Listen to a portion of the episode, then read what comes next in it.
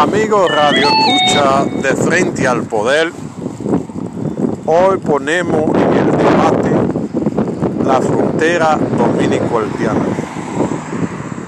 La frontera se ha convertido en un infierno, tanto para la República Dominicana como para el propio Haití.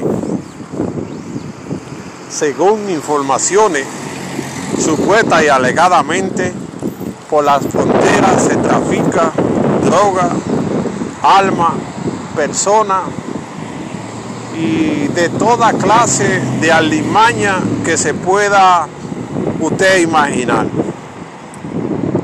Recientemente el gobierno dice que hay más de 10 mil eh, militares cuidando la frontera y que hay un cerco militar que garantiza el no trapaso de la misma y que todo está controlado. Todo esto es una mentira, porque según informan los representantes de la zona de la frontera, miles y miles de haitianos cruzan la frontera sin ningún control. Y se puede ver en las principales ciudades donde haitianos ocupan casi el 90% de la misma. Este en un dolor de cabeza para la República Dominicana que no encuentra qué hacer con el desastre migratorio en la República Dominicana. Hay que tomar en cuenta que Dominicana no tiene un plan específico para controlar el trasiego de ciudadanos del, vecino país, porque no va a poder soportar la inversión que hay que hacer para mantener esta vigilancia.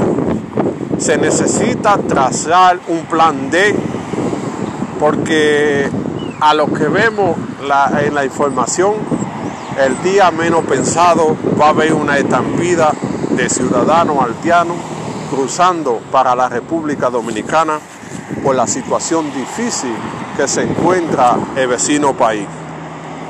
Allí no hay seguridad para nadie, la vida humana no vale nada y la protesta sigue en permanente a, para destituir al presidente haitiano.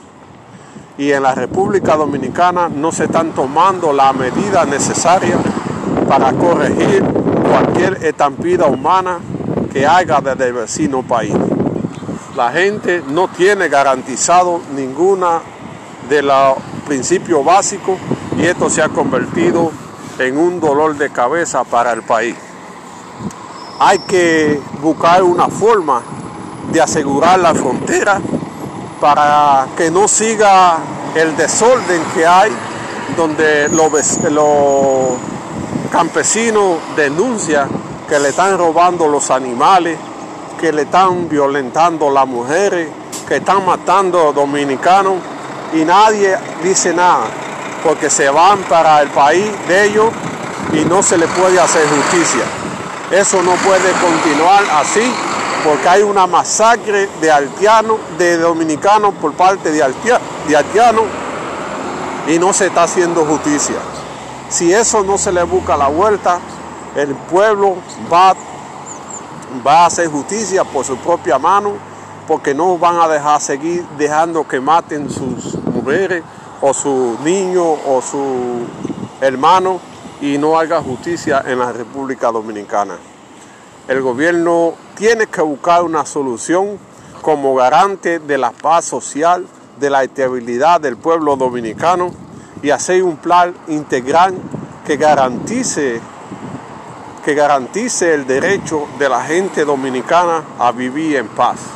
Hay que elaborar un muro de contención que permita establecer los límites entre las dos naciones y que le garantice a la gente poder vivir en paz.